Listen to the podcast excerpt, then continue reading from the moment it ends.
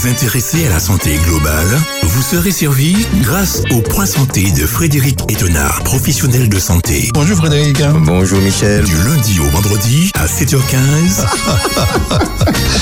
ah oui, oui, Rediffusion à 13h15 et le dimanche à midi. D'ici là, chers amis, sentez-vous bien sur Espérance FM.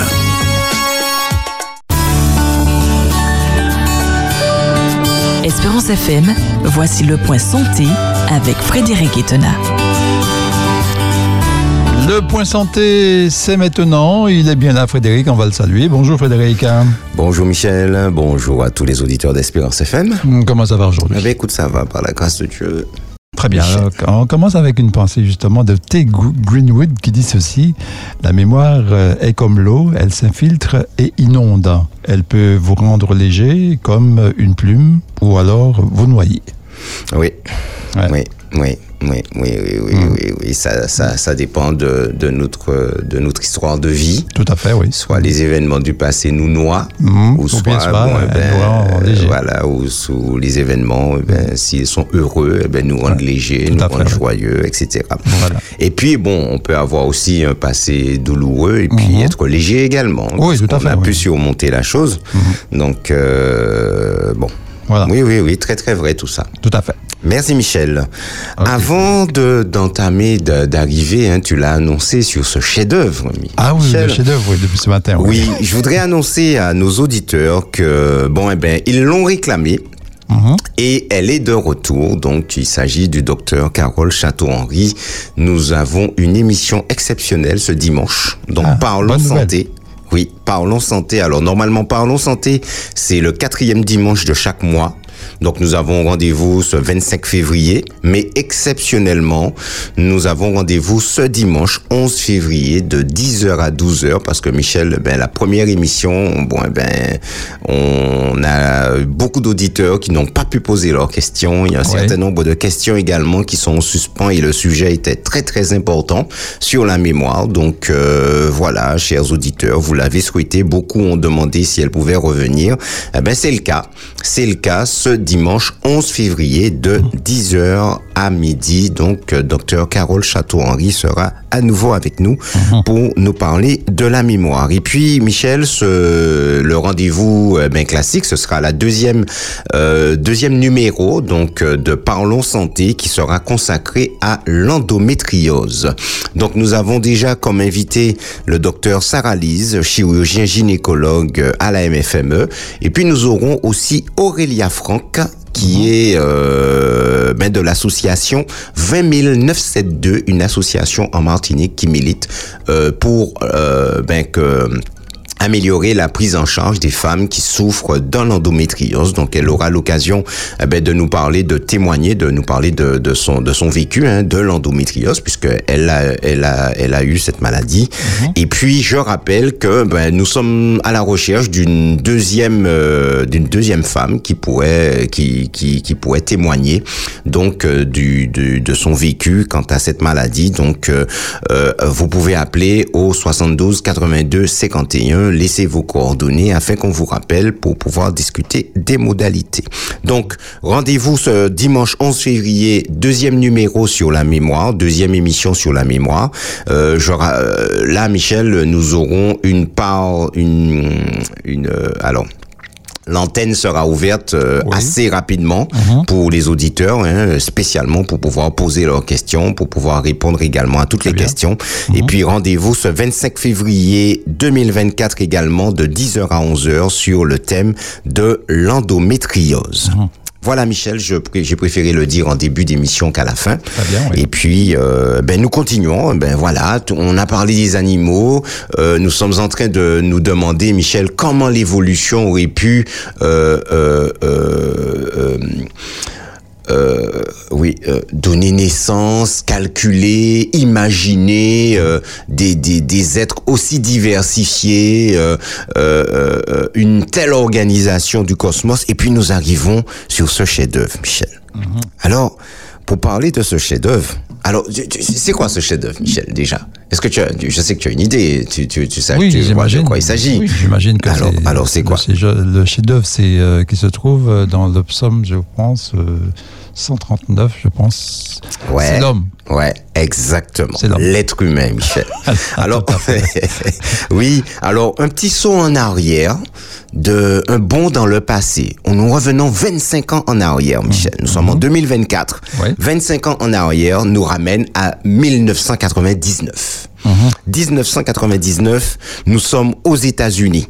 Le professeur Ma- Michael Gershon, neuro gastro-entérologue à l'Université de Columbia à New York, qualifie pour la première fois les intestins de deuxième cerveau. Michel. Oui. On entend ça maintenant couramment. Oui, oui, tout à fait. Voilà, depuis, les scientifiques ont adopté ce terme et les avancées de la recherche confirment la réalité de cette notion nouvelle. À savoir que le système digestif dispose d'un système nerveux autonome concentré autour des intestins composé de pas moins de 200 millions de neurones, Michel, soit autant que dans la moelle épinière. Extraordinaire. C'est énorme. C'est énorme. Ah oui. On l'appelle le système nerveux entérique et il est indispensable à la survie car sans lui, le système digestif ne fonctionne pas. Alors Michel, un, journaliste a posé la question au professeur Michael Gershon. Un seul cerveau ne suffisait donc pas à l'organisme? Voilà la question qui est, po- qui est posée au professeur. Donc, qui est à l'origine de cette, de cette expression de des intestins deuxième cerveau. Voici ce qu'il répond, Michel. Le processus de digestion est si complexe que vous avez besoin d'un système nerveux très important pour le contrôler et le faire fonctionner. S'il avait fallu que le système nerveux central gère l'ensemble, des millions et des millions de neurones auraient dû être mobilisés ainsi que des fibres pour les connecter. Et puis voilà ce que déclare cet homme. L'évolution a donc choisi une méthode bien plus efficace, à savoir des neurones dans les intestins. L'évolution a donc choisi une méthode bien plus efficace des neurones dans les intestins. Michel, ce que l'homme appelle l'évolution, qu'est-ce que c'est?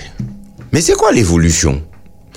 C'est un processus de transformation. C'est ça l'évolution. Quelque chose qui évolue se transforme peu à peu avec euh, certainement des éléments intérieurs comme extérieurs qui influent sur cette chose.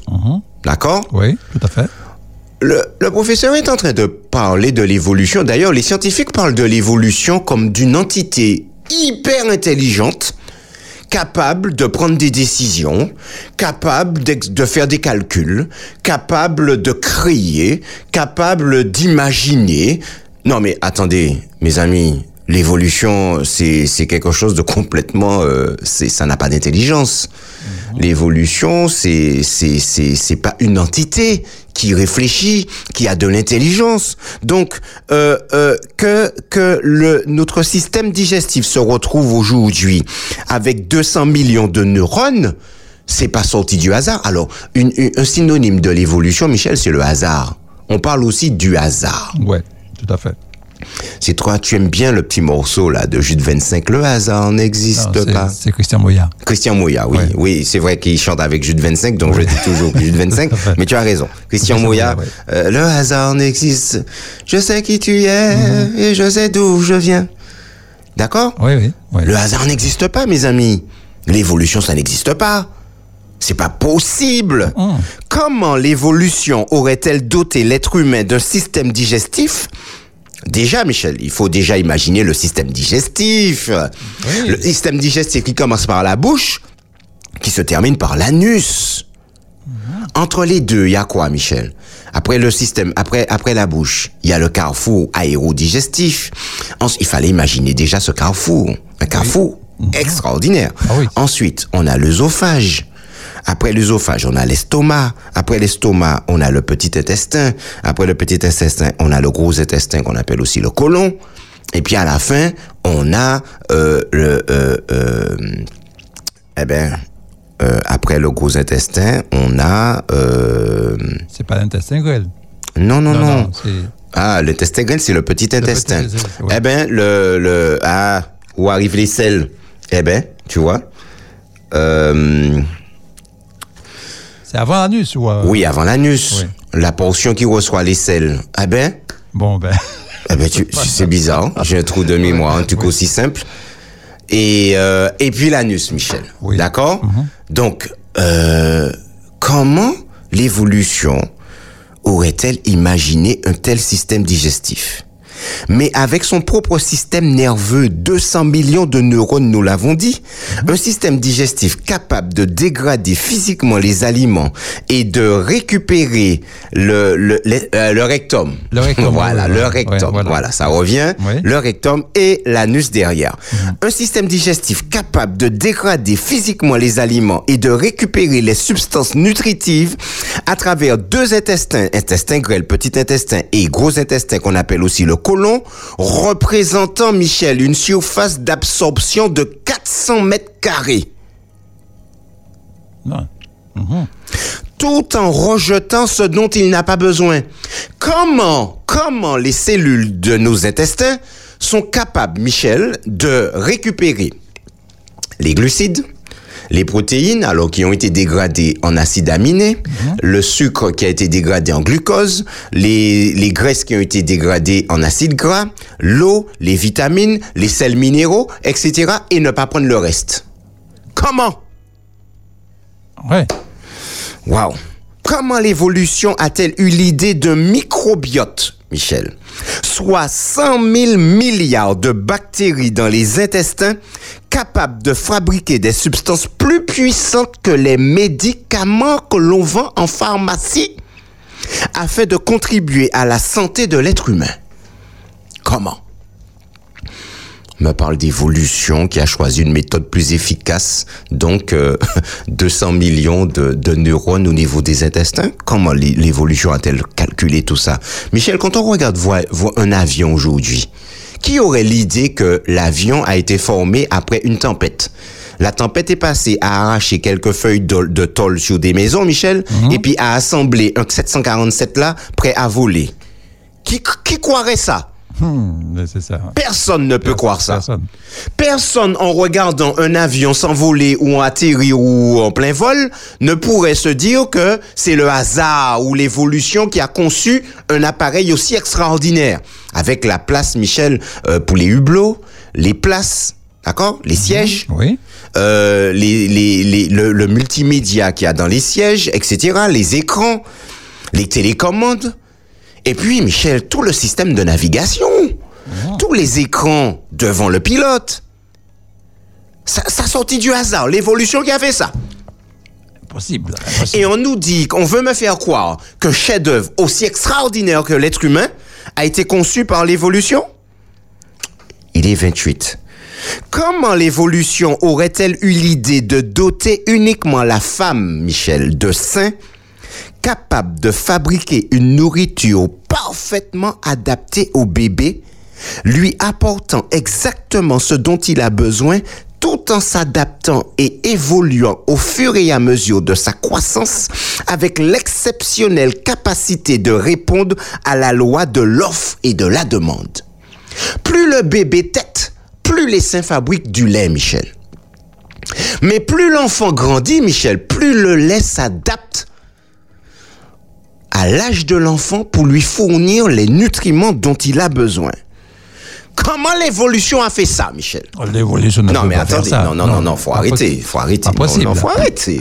Non, non, non, mais non, les gars. Le bébé naît, le lait, il y a le petit lait qui sort, Michel.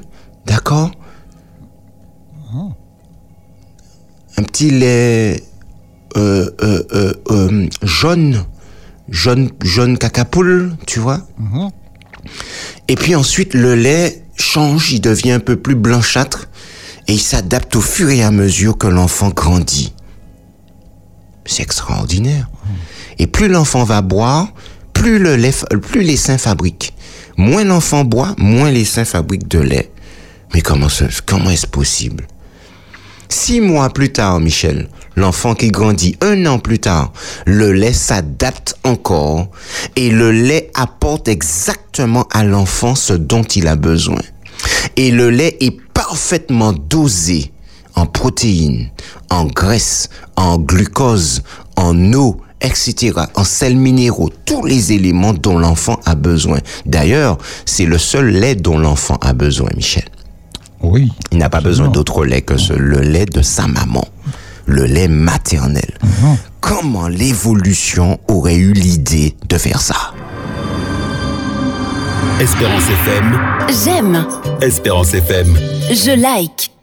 Bon, on va commencer avec euh, une pensée de Sacha Guitry qui dit ceci Ah, que les hommes ont la mémoire courte. Et se peut-il qu'en devenant des pères, ils oublient aussitôt qu'ils étaient des fils Oui, Eh oui, c'est joliment dit. c'est très bien dit. Et puis pour faire le lien dans les informations nationales, euh, on nous parlait du devoir de mémoire Oui, également. D'accord, on l'a ouais. entendu tout à l'heure.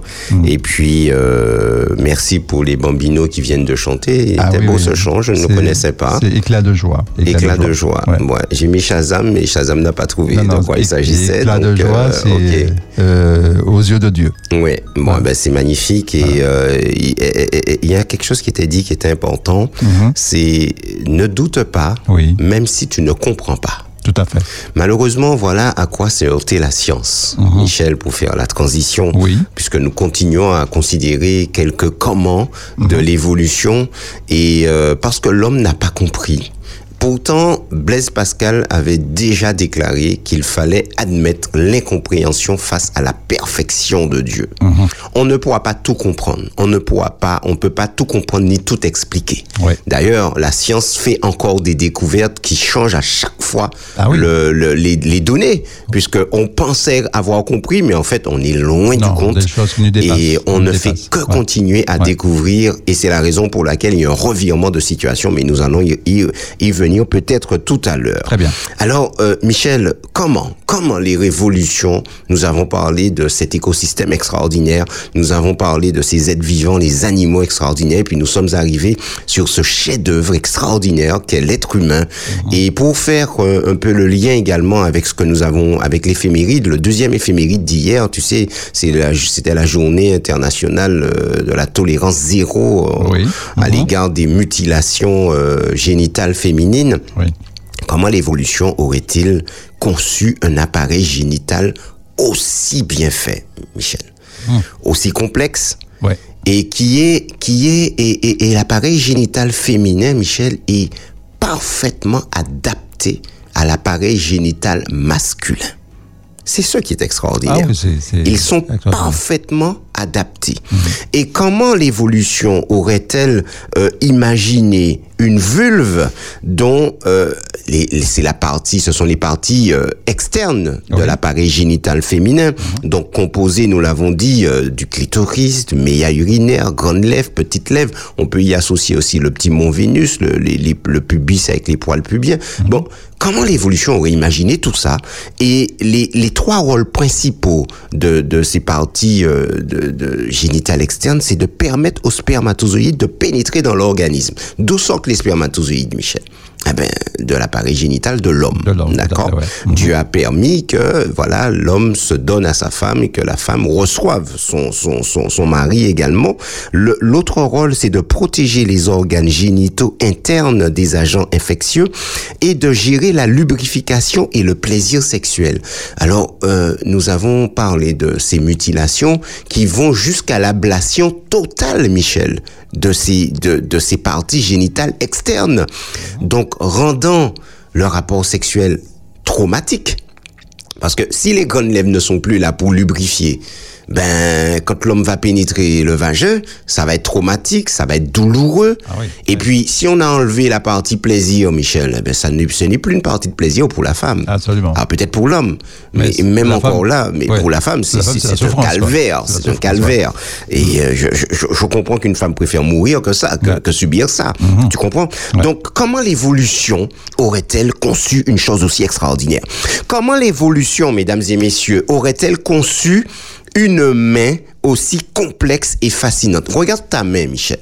Ou regarde tes mains. Rien que ça. Ouais. Mesdames et messieurs, chers auditeurs, regardez vos mains. Faites attention si vous conduisez, hein, d'accord? Mais regardez une main. Chaque main, Michel, est formée de 27 os, 29 articulations, ainsi qu'un réseau complexe d'au moins 123 ligaments. Mais c'est extraordinaire, cela. Mais c'est truc incroyable. Ah ben oui. Offrant à la main une gamme remarquable de mouvements, de précision et de polyvalence.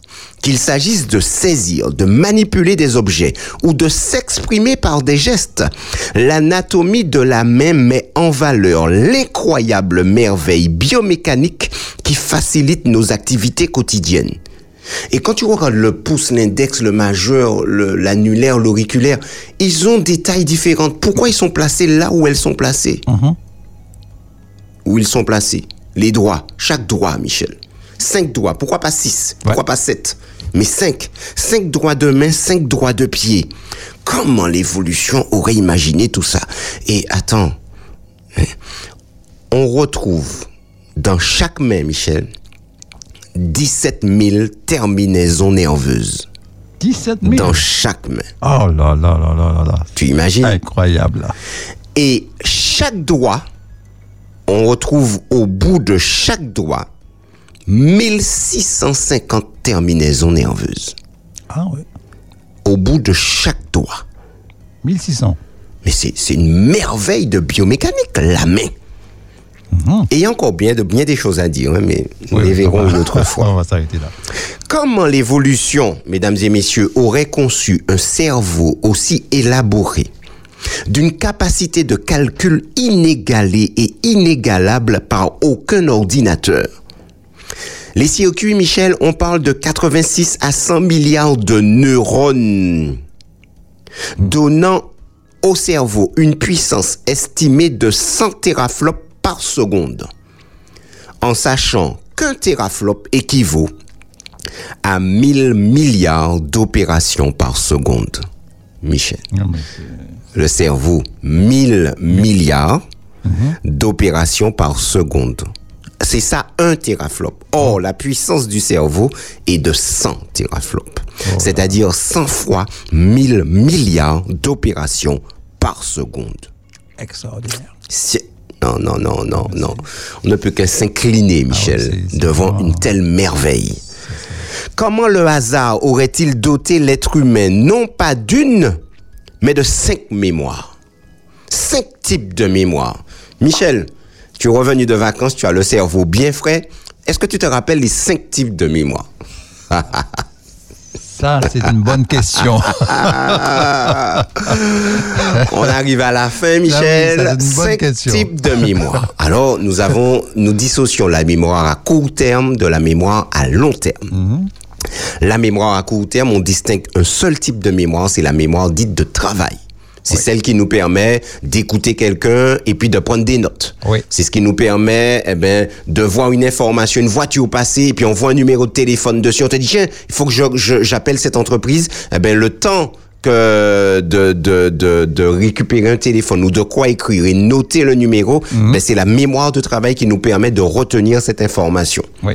Et puis on a la mémoire à long terme, dans laquelle on va retrouver quatre types de mémoire. La mémoire de nos, de nos, de notre vie, de, de, de tout ce qui s'est passé dans notre vie, de, nos- de, de, des épisodes de notre vie. Et c'est la raison pour laquelle on l'appelle la mémoire épisodique.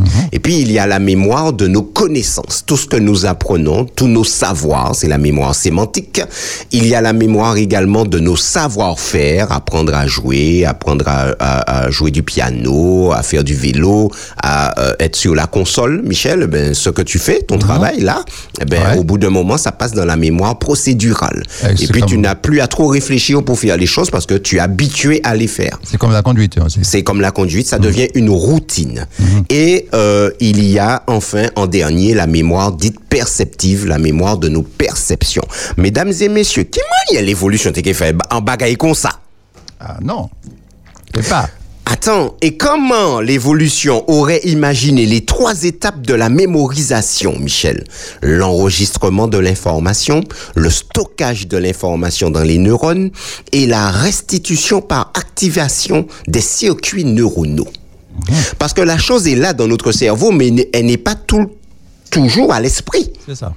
Mais quand nous avons besoin, le cerveau est capable d'aller chercher l'information. Mesdames et messieurs, ça fait beaucoup de comment, vous trouvez pas? Ah, ben oui. Ça fait trop de comment pour que ce soit l'évolution, pour que ce soit le hasard, Michel. Et enfin, je ne peux pas terminer les comment sans, sans parler de ça.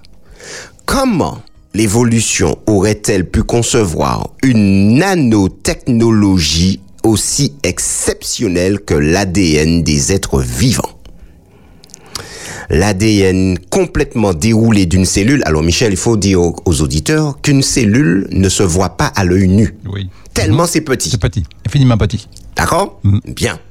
La cellule est formée de trois parties.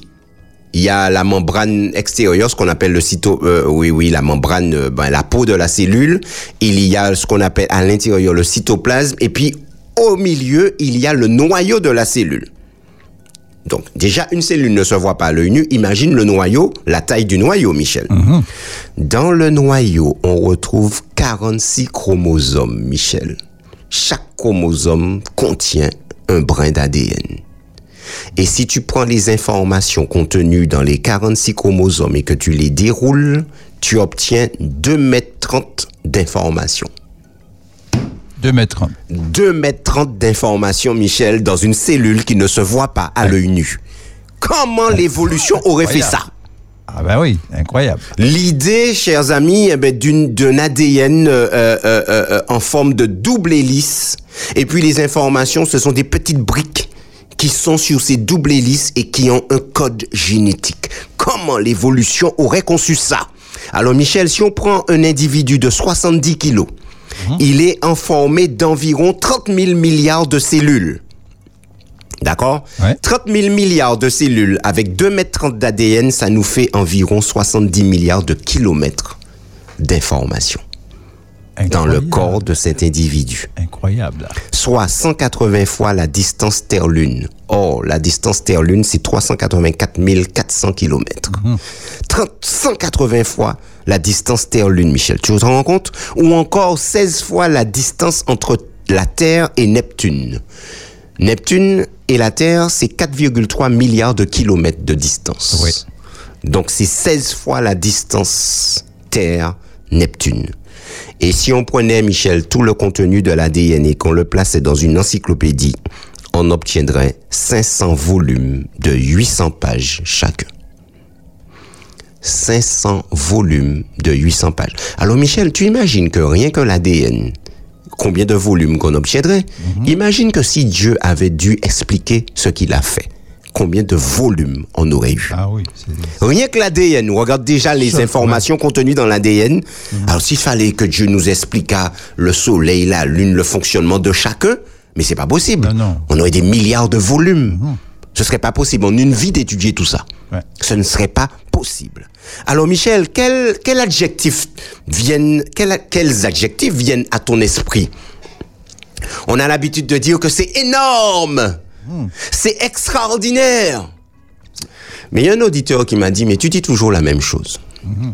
Alors pour cet auditeur qui se reconnaîtra, pour cet auditeur qui se reconnaîtra, alors Michel, voilà les adjectifs qui me viennent à l'esprit. Alors bien entendu, j'ai fait aussi quelques recherches Oui. pour pouvoir euh, étoffer ces adjectifs. C'est gigantissime. C'est énorme, extraordinaire, géantissime, fascinant, ébouriffant, ahurissant, émérite, admirable, c'est épatant, exceptionnel, époustouflant, étourdissant, mais c'est colossal, Michel, c'est brillant, c'est du tonnerre, c'est fabuleux, exorbitant, fantasmagorique, fantastique, formidable, c'est fort, c'est gigantesque, c'est grand, c'est hallucinant, c'est immense, c'est invraisemblable, magique, magnifique, impressionnant, incomparable, inconcevable, incroyable, indescriptible, indicible, inouï, inimaginable, surnaturel, merveilleux, miraculeux, phénoménal, Michel, faramineux, prodigieux, prestigieux, remarquable, renversant, retentissant, sensationnel, sidérant, spectaculaire sublime, transcendant, hors du commun. Eh ben voilà, voilà, chers amis. Voilà un petit peu comment on peut décrire, eh ben, ce que notre Dieu a fait. Alors, merci à la langue française de nous donner tous ces synonymes extraordinaires. Michel, nous sommes arrivés au terme de l'émission du jour. Et maintenant, que se passe-t-il? Nous l'avons dit tout à l'heure, il y a un revirement de situation. La science, fille prodigue de la Bible, est en train de revenir à la maison. Elle revient, Michel, à son premier amour. Espérance FM. La voix de l'espoir. Très bien. Avec, on va commencer avec une pensée de David de Grossman qui dit ceci faire un petit pli hein, dans sa mémoire, c'est ce que signifie un secret. Faire quoi? Faire un petit pli? Oui, dans, sa Dans sa mémoire, c'est ça que signifie un secret. C'est ce que signifie un secret. Mhm. Ah, Ouais. euh, qu'est-ce qu'il a voulu dire par là? Bon, ça veut dire que peut-être que on- quand on cache quelque chose dans sa mémoire, peut-être que bon, Ah oui, oui, oui, c'est ça. c'est un petit pli. Hein. C'est un petit si- pli. Ouais, ouais. Bon, c'est comme ça qu'il a défini en tout cas. Ouais, bon, d'accord. Très bien. Merci Oui. Michel. Oui. Merci Tout pour cette pensée. Et puis, euh, alors, ouais, parce que bon, quand un secret, c'est, tu, ça reste un secret tant que tu ne le révèles pas. Et oui, tout à fait. Mais c'est là, dans ta mémoire. Oui, c'est C'est toujours ça. là, oui. Ouais. Oui. Mais le pli. Le pli, Que peut euh, représenter le C'est pli ça que c'est la Ouais. question qu'on se bon, pose en tout bon, cas. Bon, bon, ça mérite réflexion. à Bon, méditer, bon. D'accord, à méditer. Merci Michel. Nous continuons donc euh, sur, euh, tu l'as annoncé ce matin, euh, la fille prodigue est de retour. Tout à fait, ouais. D'accord. Mais avant, nous avons terminé sur tous ces adjectifs euh, hier pour euh, qualifier ce que Dieu a fait, Michel. Et je crois Ah que oui. la langue française est, est limitée. Hein. Tu vois, si on passe à l'anglais, ça, ça, il y a encore plus de mots qui existent Mhm, qui oui. pourraient qualifier ce que Dieu a fait. Nous sommes partis de énorme, extraordinaire, géantissime, fascinant, hors du commun, retentissant, sensationnel. Et puis j'ai une auditrice, Michel, qui m'a envoyé un mot Mhm. et, et qui m'a, qui m'a, qui a partagé avec moi une expression qui a été euh, inventée par des jeunes dans les années 70. Oui. Alors écoute ça bien. Mhm. Euh, il disait ces jeunes, c'est super qualificandablement bien. Oh là là. c'est dans quelle année ça? 70. 70. Voilà. Écoute ça bien, super qualificandablement. Qualificandablement. Ouais, super coca qualificandablement bien. Ah ouais. Ouais, donc je connaissais pas, Moi donc j'ai. Mhm. voulu partager. Donc euh, je remercie cette auditrice euh, qui répond au doux nom du guette. Merci pour ce partage. Je sais pas où donc, ça, mais bon. eh ben, eh bien, Michel, écoute, euh, ce que Dieu a fait est super qualificandablement extraordinaire et bien. Mhm. Ouais, Voilà. ouais. Il l'a fait. Et aujourd'hui, Michel, la science est obligée de le reconnaître. Absolument. La science s'est éloignée. Rappelez-vous, mesdames et messieurs, chers amis, les Newton, les Kepler, les les euh, le- les, les Descartes, Blaise Pascal, euh, euh, Boyle, tous ces hommes ont fondé la science moderne. Ils sont à la à- pour faire quoi? Pour honorer le Créateur, pour expliquer la création de notre Dieu. Oh Michel, quel quel élément leur a révélé que c'était Dieu le Créateur? La Bible à travers ce récit extraordinaire de la création contenu dans le livre de la Genèse. D'accord Donc, l'Éternel est miséricordieux, il a gardé la mémoire de ses prodiges dans sa parole. Et ce récit de la Genèse apprend à ces hommes que Dieu est le Créateur. Et ces hommes vont fonder la science pour pouvoir expliquer les œuvres du Créateur. Donc, la science, c'est la fille de la Bible. Malheureusement, cette fille s'est éloignée. Elle est partie. Elle est partie. Elle a renié son, son, son, son, son créateur, on va le dire comme ça. Ouais. Elle a apostasié, elle a renoncé à la foi et elle l'a fait publiquement. Eh bien, mesdames et messieurs, chers amis, la science est en train de revenir à la maison. Elle est en train de revenir à son premier amour. On l'appelle la fille prodigue. Je l'appelle comme ça. Voilà, j'ai choisi de l'appeler comme ça. Ça c'est ça c'est mon point de vue, hein, Michel. hein. Oui, Donc euh, voilà, la fille prodigue est de retour. Alors Michel, quelques citations. Alfred Kassler, prix Nobel de physique en 1966. Dans son livre Foi chrétienne et athéisme dans le mouvement scientifique contemporain, page 23, il écrit ceci. L'idée que le monde, l'univers s'est créé tout seul me paraît absurde. Je ne conçois le monde qu'avec un créateur, donc un Dieu. Pour un physicien, un seul atome est si compliqué, si riche d'intelligence que l'univers matérialiste n'a pas de sens. Alors, qu'est-ce qu'il appelle un univers matérialiste, Michel? C'est un univers qui a évolué comme ça. C'est ce qu'on nous raconte, hein, l'évolution. Ah oui. Ouais. Ben, il dit, mais non, c'est pas possible. Ça n'a pas de sens. Ouais. C'est ce qu'il déclare. On continue. Alors, euh, Michel, euh, les, les, les Newton et compagnie, nous sommes, rappelle-toi, les années 1500, 1600 après Jésus-Christ. D'accord? Mhm, La science moderne est fondée avec les Copernic. Copernic, c'était 1400, 1500. Mhm. Ensuite, euh, 19e siècle, 20e siècle, euh, Michel, la science s'est éloignée du créateur. Ouais. D'accord? Mhm. Euh, Comment il s'appelle? Euh, Pasteur Oui. a un peu jeté des bases, mais en même temps, c'est lui aussi qui va euh, qui va démontrer que la théorie de l'évolution ne tient pas la route. Et Pasteur reviendra dans ses vieilles années, avant de mourir, il reviendra à son Dieu. Pourtant, Pasteur, au départ, a déclaré non, non, non, non, il faut, il faut séparer Dieu de la science, etc. C'est pas possible. Et pourtant, il reviendra par la suite. Il a déclaré, Michel, que, que, que, que beaucoup, qu'un peu, de, que beaucoup de il faut, il faut, je souhaitais que je retrouve la déclaration de Pasteur à ce sujet. Et puis, nous sommes dans les années 1900 maintenant, Michel. Ben oui, 20e siècle. La science est en train de revenir. Nous avons Christian Anfinsen, professeur de chimie à Harvard, prix Nobel de chimie en 1972. Le premier qui a parlé, Michel, c'est un prix de Nobel de physique, 1966. Maintenant, Christian Anfinsen, prix Nobel de chimie en 1972, professeur de chimie à Harvard, à Harvard, hein, Michel, c'est pas n'importe où. Oui, oui. déclare, écoutez ça bien, je pense que seul un idiot peut être athée. D'accord, c'est lui qui le dit, c'est pas nous qui disons ça. Mesdames et messieurs, c'est pas Frédéric Etona qui dit ça. D'accord C'est Christian Anfinsen, professeur de chimie à Harvard, prix Nobel de chimie en 1972. Je pense que seul un idiot peut être athée. Nous devons admettre qu'il existe une puissance ou une force incompréhensible, dotée d'une clairvoyance et d'un savoir illimité, qui a fait naître l'univers à l'origine. Voilà. Maintenant, ceux qui ne croient pas apprécieront, Michel. D'accord. Tout à fait. Nous avons Robert Wilson, prix Nobel de physique en 1978. En, en- en 1978. On fait parler des prix Nobel, hein, Michel. Oui, oui. C'est intéressant. Parce que les mecs sont reconnus pour leur travail. Absolument. Ils ont des prix Nobel. C'est pas rien. Donc ce sont des personnes aussi, Michel, qui lorsqu'elles parlent, on les écoute. Oui, Bien. absolument. Troisième prix Nobel de physique. Alors celui-ci, c'est prix Nobel de physique 1978. Dans son livre Le visage de Dieu, page 10, déclare.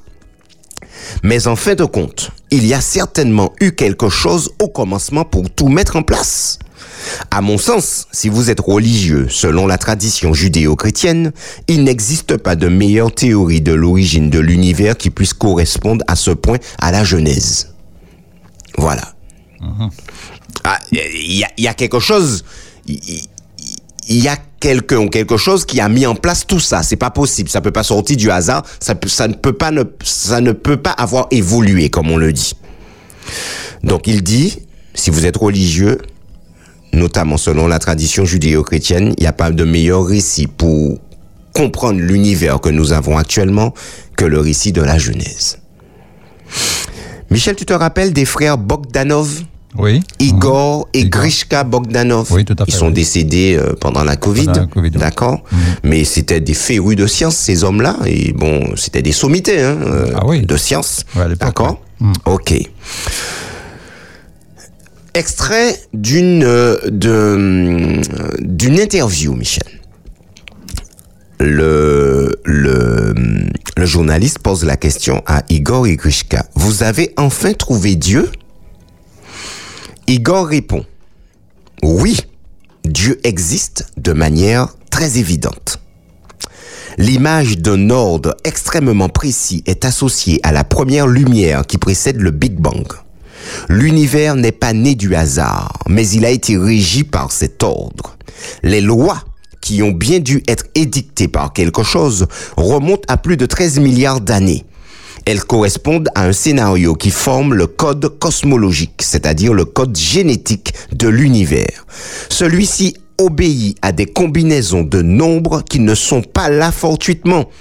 Ils sont le produit d'un réglage si fin, d'une conception et d'une précision si inimaginables qu'ils ne peuvent pas être le fruit du hasard. Grishka répond, nous pensons que l'on peut aller vers Dieu à travers l'astrophysique théorique et la cosmologie. Oui, on peut trouver Dieu grâce à la science. Une cause que nous acceptons d'appeler Dieu a réglé les 20 premiers paramètres cosmologiques qui sont à l'origine de la création de l'univers. Tout a fait sens à partir de ce moment précis. Igor et moi voulons apporter un message d'espoir à tous ceux qui cherchent. Ce message d'espoir, mesdames et messieurs, c'est qu'il y a un Dieu. Et la question leur est posée, mais pour vous, c'est quoi Dieu? Alors, le, journaliste euh, répond, euh, euh, pose la question, mais c'est quoi Dieu pour vous? Un rayonnement, une force, une intelligence, un être? Igor répond, il est une intelligence, un esprit. La lumière n'est qu'une trace de sa présence. Pour nous, Dieu correspond à ce qu'a dit Einstein en 1936. Einstein a dit quoi, Michel, en 1936 Il a dit ceci. Tous ceux qui sont impliqués dans la science finiront par découvrir qu'un esprit immensément supérieur à l'homme se manifeste dans les lois de l'univers. Voici ce qu'a dit Einstein, qui lui aussi, dans ses vieilles années, apparemment, lui aussi, est retourné à Dieu. Et Igor termine en disant, Michel, Dieu est le créateur. C'est une question aux confins de la science et de la foi. Absolument. Dieu est le créateur. Ces hommes-là ont confessé ça avant de mourir, Michel. C'est extraordinaire oui. d'entendre ça de la bouche de scientifiques. D'accord? Ce n'est pas tout, Michel. Francis Collins, qui a dirigé le projet du décryptage du génome humain, il a été nommé par Barack Obama directeur de l'Institut national de la santé, le plus grand centre de recherche en biologie et en médecine au monde. Francis Collins a contribué à la découverte des causes génétiques de plusieurs maladies, notamment la mucoviscidose. Il a écrit un ouvrage, un ouvrage paru aux États-Unis sous le titre The Language of God, le langage de Dieu. Ce livre est paru, apparu en français sous le titre De la génétique à Dieu, deux points, la confession d'un froid d'un des plus grands scientifiques, Michel. Le livre, nous dit-on, vaut par la description du parcours de son auteur, passé d'un athéisme virulent à une foi profonde au fur et à mesure de son action avec les malades et les mourants, mais aussi au cours de ses découvertes du génome humain, ce langage de Dieu ainsi qu'il le nomme. Francis Collins était profondément athée. On nous parle d'un athéisme virulent. Donc l'homme euh, n'hésitait pas, Michel, à, à, euh, se moquer des créationnistes, etc. D'ailleurs, qu'est-ce que la science a dit euh, Qu'est-ce que certains scientifiques ont, ont déclaré quant à ceux qui avaient la foi? Ils disent, ont dit que les créationnistes sont aussi dépassés qu'un billet de 3 dollars. Or, Michel, un billet de 3 dollars n'existe pas. Ça n'existe pas, ouais. Donc, c'est c'est dire le mépris profond. D'accord? Ouais. Affiché à l'égard de ceux qui croient dans le récit de la création. Et voici que cet homme passe d'un, d'un, d'un, d'un, d'un athéisme virulent à une foi profonde. Et surtout, Michel, lorsqu'il a découvert l'ADN. L'ADN. Ouais. En travaillant sur le génome humain. Alors, le génome humain, c'est quoi? Eh ben, c'est l'ensemble des gènes qui composent les chromosomes des êtres humains. Et ils ont découvert que il y aurait environ, Michel, 23 000 gènes dans le génome de l'être humain. Et puis, Michel, est plus près de nous, paru en 2021 ce livre, Dieu, la science, l'épreuve, l'aube d'une révolution. Il y a trois ans. Ah, pas si longtemps que ça. Oui. Il y a trois ans. Dieu, la science, l'épreuve, l'aube d'une révolution.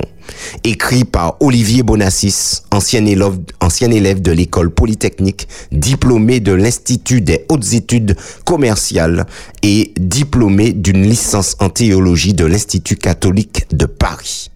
Et puis nous avons Michel écrit aussi avec, euh, il l'a écrit avec Michel Yves Bolloré, ingénieur en informatique, maître S sciences et docteur en gestion des affaires de l'université Paris Dauphine. Qu'est-ce qu'il déclare dans ce livre, Michel? Eh ben, c'est extraordinaire ce qu'ils disent. Et le livre va se terminer avec une profession de foi, mais extraordinaire. Espérance FM, merci de nous recevoir chez vous. Alors, on va commencer avec une euh, pensée que j'ai trouvée, euh, justement, alors qui parle, euh, c'est Gilles, hein, Jacob, qui dit ceci, la mémoire ne stocke que les mots, les airs et les images, pas leur lien avec le présent. Alors, Alors, la mémoire ne stocke que les mots, Ouais. les airs et les images, pas leur lien avec le présent. pas leur lien avec, Avec le, le présent. présent. Euh, C'est pas ce qu'il a voulu dire par là, en tout cas. Mhm, mhm. Ouais. Bon, ben Ouais. écoute, euh, merci. Ben Bon, après, ce qu'il dit est vrai, de, Oui, et tout. Et on peut même avoir des odeurs aussi, la mémoire. Absolument, euh, oui, les odeurs aussi. Ah hein, oui, d'accord, les odeurs. Effectivement, Et euh, les odeurs sont, sont liées surtout, euh, font, génèrent chez nous beaucoup d'émotions. Ah oui, que ça nous rappelle des choses. Voilà, c'est la seule, ce sont les seuls stimuli qui, avant d'être enregistrés dans les zones réserves, dans les zones adéquates, Mhm. passent par un système qui s'appelle le système limbique, Ouais. qui est responsable de nos émotions. Eh ben, Ouais. les odeurs passent par le système limbique avant d'être enregistrées. C'est la raison pour laquelle, ben, en général, les, les odeurs Ouais, sont liées à beaucoup d'émotions et font Ah. remonter beaucoup d'émotions chez nous. Absolument. Ouais. Merci Michel pour cet apport. Ok. Et euh, eh ben nous continuons Michel. Hein. Nous sommes en train de, de considérer le fait que la fille prodigue de la Bible, la science, Mhm. Oui. Mhm. est en train de revenir à la maison puisque elle a apostasié, elle s'est éloignée de son Créateur, elle a, elle a euh, euh, euh, renié la foi. Ouais. Et aujourd'hui, eh ben on assiste à un revirement de situation. Nous avons considéré quelques déclarations. euh, nous avons fait parler des prix Nobel, Michel, euh, euh, Alfred Kassler euh, qui déclare que il ne peut pas concevoir le monde euh, sans un créateur. Ce n'est pas possible. Un seul atome est si compliqué, si riche d'intelligence que l'univers matérialiste n'a pas de sens. Nous avons Christian Anfinsen, euh, prix Nobel de chimie en 1972, qui déclare que je pense que seul un idiot peut être athée. Bon, les athées apprécieront. Nous devons admettre qu'il existe une puissance ou une force incompréhensible dotée d'une clairvoyance et d'un savoir illimité qui a fait naître l'univers à l'origine. Robert Wilson, prix Nobel de physique en 1978 dans son livre Le visage de Dieu, déclare que la plus, la meilleure théorie en tant que croyant de l'existence du monde, eh ben, c'est le récit de la Genèse que nous trouvons dans la parole de Dieu. Et puis, nous avons fait parler euh, les frères Bogdanov, Michel, Igor et Grishka Ouais. Bogdanov, des férus de science, Ouais. qui ont trouvé Dieu à travers la science et comment ils disent que ce n'est pas possible? Il y a des réglages, il y a des paramètres qui sont tellement fins dans l'univers que tout cela n'a pas pu arriver par hasard et que forcément il y a Dieu et ces hommes, avant de mourir, ont déclaré Dieu existe. Dieu est le créateur. Voilà, pour plus précisément, voici ce qu'ils disent. Dieu est le créateur. C'est une question aux confins de la science et de la foi. Et puis nous avons parlé de Francis Collins qui a dirigé le projet du décryptage du génome humain, Michel. C'est c'est c'est pas rien. Ah oui? Donc il a été nommé euh, par Barack Obama directeur de l'Institut national de la santé, le plus grand centre de recherche en biologie et en médecine au monde. Il a contribué à la découverte des causes génétiques de plusieurs maladies comme la mucoviscidose. Et cet homme qui était athée, un athée virulent, est passé d'un athéisme virulent à une foi extraordinaire Et cet homme parle aujourd'hui du langage de Dieu lorsqu'il parle de l'ADN. Il a écrit ce livre en anglais, The Language of God, le langage de Dieu, traduit en français par de la génétique à Dieu, deux points, la confession de foi de des plus grands scientifiques, de des plus grands scientifiques. Et puis Michel, nous l'avons annoncé hier. euh, nous terminons avec. euh, euh, il y en a plein d'autres, hein, mais bon, nous a- nous n'avons pas le temps de tout citer. Euh, plus près de nous, paru en 2021, ce livre Dieu, la science, l'épreuve, l'aube d'une révolution, écrit par Olivier Bonassis et Michel-Yves Bolloré. Et voici ce que ces hommes déclarent, Michel. Nous ne parlons ni de foi ni de religion, nous ne cherchons pas à essayer de savoir quelle est la pensée de Dieu, ce qu'il veut, ce qu'il dit.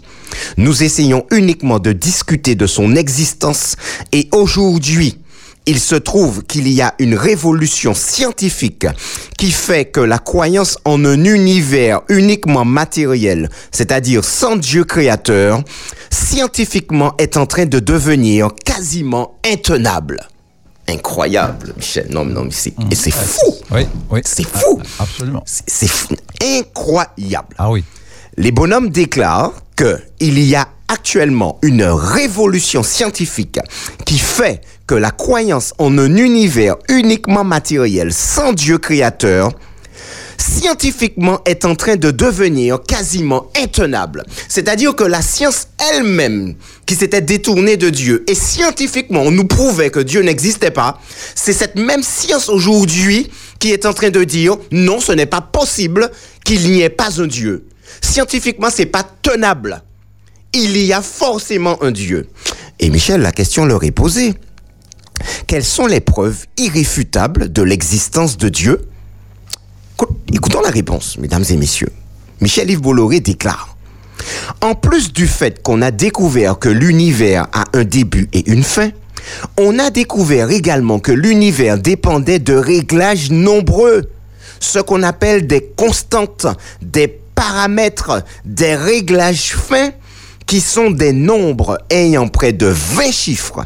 Et si on change ne serait-ce qu'un de ces chiffres, l'univers s'écroule. Ah oui. Notre univers est infiniment improbable.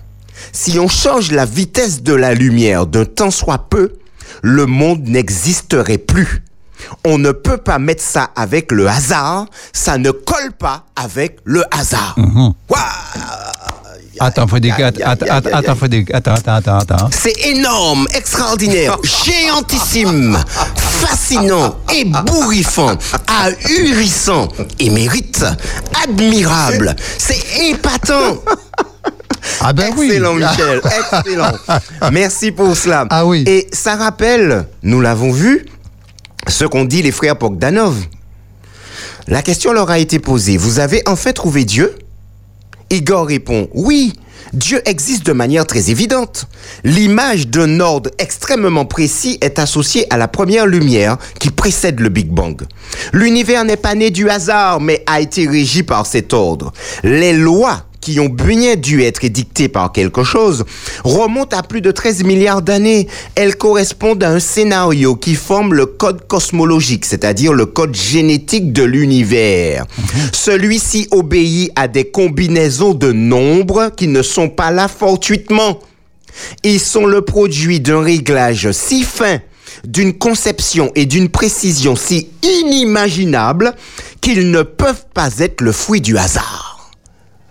Incroyable. Alors même si nous ne sommes pas d'accord sur certains points, les 13 milliards d'années, etc. Ouais, tout ça, mais ouais. entendre des scientifiques dire aujourd'hui, Michel, que ces réglages sont si fins qu'ils ne sont pas là par hasard et qu'il y a un Dieu créateur, mais Michel, c'est déjà énorme. Ah bah oui. C'est déjà énorme. On c'est peut sûr. pas leur en vouloir pour les 13 milliards d'années ni quoi que ce soit. Mais au moins, on se rend compte que finalement, la science est en train de revenir à son créateur. Elle revient à la parole de Dieu, chers amis. Et Michel, dans ce livre toujours, ces hommes se disent, mais finalement, s'il y a une création, et donc un créateur, Michel, Ah oui. donc l'histoire d'Abraham, finalement, c'est vrai. L'histoire d'un peuple choisi par Dieu pour porter sa parole dans un monde de péché, finalement, c'est vrai, ça tient la route. Les prophéties de Daniel, d'Apocalypse, etc. Ces prophéties tiennent également la route. Tout ceci, c'est dans le livre, mesdames et messieurs. Et Michel, tu l'as annoncé ce matin. Le livre va se terminer par une profession de foi extraordinaire. Chapitre 18 du livre, Ouais. intitulé Qui peut être Jésus? Qui peut être Jésus? Réponse de ce livre, Michel. Chacun est en mesure de se forger une conviction puisque les réponses possibles sont très peu nombreuses et bien documentées. Contrairement au chapitre scientifique qui précède, où les compétences techniques ne s'improvisent pas, nul besoin d'être un expert pour avoir un avis éclairé sur la question de savoir qui est Jésus. Michel, ce sont ces deux hommes-là qui sont en train de parler. Nul besoin d'être un expert pour avoir un avis éclairé sur la question de savoir qui est Jésus. Écoute ça. Le courage, le bon sens et l'honnêteté intellectuelle suffisent. Ah, on va revenir sur ça. Ah ouais. Le courage, le bon sens et l'honnêteté intellectuelle suffisent. Deux points. Et voilà la profession de foi. Jésus est le Messie, le Fils de Dieu fait homme. Ah, Ah, ouais. Ouais, ah, ouais. Michel, on est dans un livre de science. Ah, ben oui. Et ça se incroyable. termine par une profession de foi sur qui est Jésus. Va parler à Jésus de scientifique aujourd'hui. Mm. Euh, va parler de Jésus à un scientifique aujourd'hui. Hein, C'est-à-dire, bon, écoutez, euh, les, scientifiques sont allés jusqu'à dire que la création est une prostitution scientifique. Oh là là là là là là. Tu imagines ah le mépris, mhm. prostitution, ce que ça veut dire. La création est une prostitution scientifique. Aujourd'hui, la science est en train de déclarer Jésus est le Messie, le Fils de Dieu fait homme. Et ça nous rappelle quoi Ça me rappelle quoi? Eh bien, ça me rappelle Newton dans son livre Principes mathématiques de la philosophie naturelle. Rappelle-toi que, Sim- rappelez-vous, chers amis, que Simon, euh, le, le mathématicien français Simon Laplace, Pierre Simon Laplace a déclaré que ce livre est assuré pour toujours d'une prééminence au-dessus de tout ce qui a été écrit par l'homme. Voici ce que dit Newton aux pages 410 et 411. Cet admirable arrangement du Soleil, des planètes et des comètes ne peut être que l'ouvrage d'un être tout-puissant et intelligent. Cet être infini gouverne tout, non comme l'âme du monde, mais comme Seigneur de toutes choses. Le Très-Haut est un être infini, éternel, entièrement parfait. Nous devons croire qu'il y a un seul Dieu ou monarque suprême pour pouvoir le révérer et lui obéir en observant ses lois et lui rendre aussi honneur et gloire. Nous devons croire qu'il est le Père d'où procède toute chose et qu'il aime son peuple comme ses enfants afin qu'il puisse l'aimer en retour et lui obéir comme à son Père. On n'est pas dans la Bible là, Michel. Ah oui. Nous sommes dans les principes mathématiques de la philosophie naturelle, un livre de science écrit par Newton. Et voici que aujourd'hui, ce livre de science qui a paru Dieu, la science, l'épreuve, l'aube d'une révolution, se termine par une profession de foi extraordinaire. Qui peut être Jésus Il faut du courage, du bon sens et de l'honnêteté intellectuelle pour déclarer que Jésus est le Messie, le Fils de Dieu fait homme.